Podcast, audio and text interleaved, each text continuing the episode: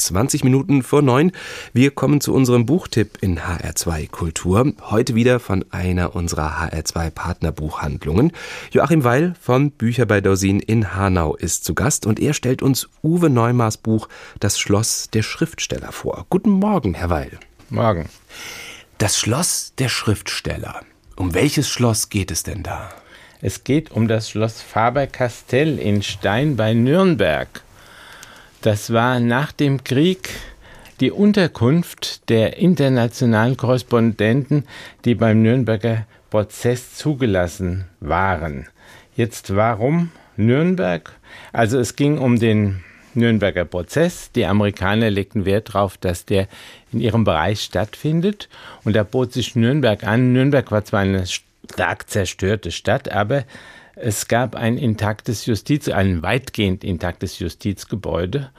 Und zum anderen mussten die Leute auch untergebracht werden. Man wurde dann fündig in Stein bei Nürnberg, wo das private Schloss stand, das die Familie Faber-Castell als diese Bleistift-Dynastie bewohnte. Inzwischen waren die äh, weggezogen in ein kleineres Schlösschen, weil eben das Schloss beschlagnahmt wurde, um die vielen Korrespondenten unterzubringen, die dann dort allerdings auch äh, teilweise zu zehnt in einem Zimmer übernachten mussten. Jetzt haben wir über das Gebäude gesprochen. Ja.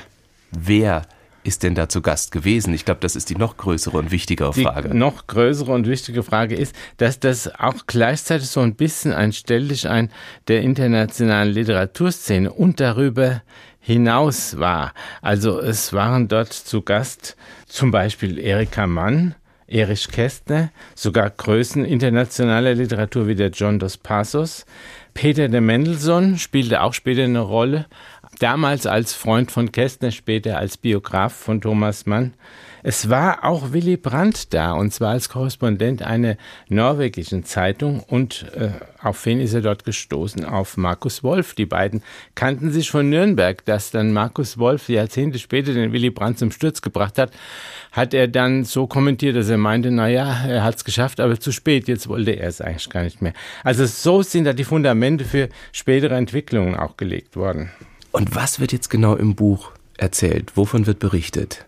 Der Uwe Neumer, der Autor, sagt, dass es dort wirklich eine Begegnung zwischen Weltliteratur und Weltgeschichte gab. Und das ist eigentlich der Reiz des Buches, dass diese Konstellation mal klar wird.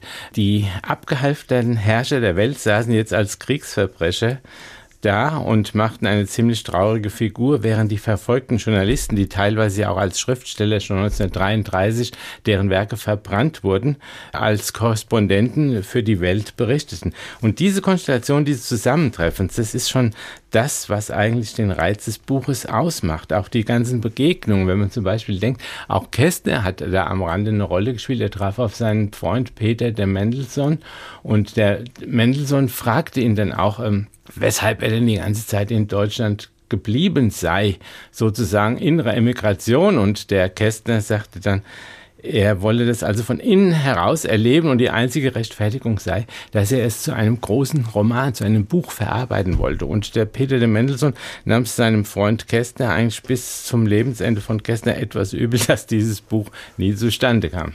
Und um diese merkwürdigen Geschichten, die es dann 1946 in Nürnberg gab, einfach mal wachzuhalten, ist es schon ein sehr großes Verdienst von dem Herrn Neumann, dass er diesen Zeitabschnitt und diesen Ort wirklich mal äh, wieder ins Gedächtnis geholt hat. Es war ja auch das erste Mal, dass man auf ein neues Völkerstrafrecht hoffte, weil nun wirklich die 23 Hauptverbrecher des Naziregimes vor Gericht standen. Das war an sich auch ein Novum. Das sind äh, also Dinge, die wirklich eine Konstellation waren, die es so zum ersten Mal gab und die es so schnell ja auch nicht mehr wiederholen wird mit all den Schriftstellern und Schriftstellerinnen zu Gast im Schloss. Wie literarisch ist das Buch? Literarisch. Oder wie belletristisch? Literarisch ist es eigentlich nur in dem Sinne, als von Literaten die Rede ist. Es mhm. ist nicht als äh, Roman oder als belletristisches Buch gedacht, das kann man nicht sagen. Man liest es wegen der Begebenheiten, auch wegen der Anekdoten und wegen der weltgeschichtlichen Konstellation. Also es ist eher ein historisches Buch. Aber man liest es jetzt nicht wegen der schönen Prosa, die man da lesen kann. Wem empfehlen Sie es? Wem legen Sie es ans Herz?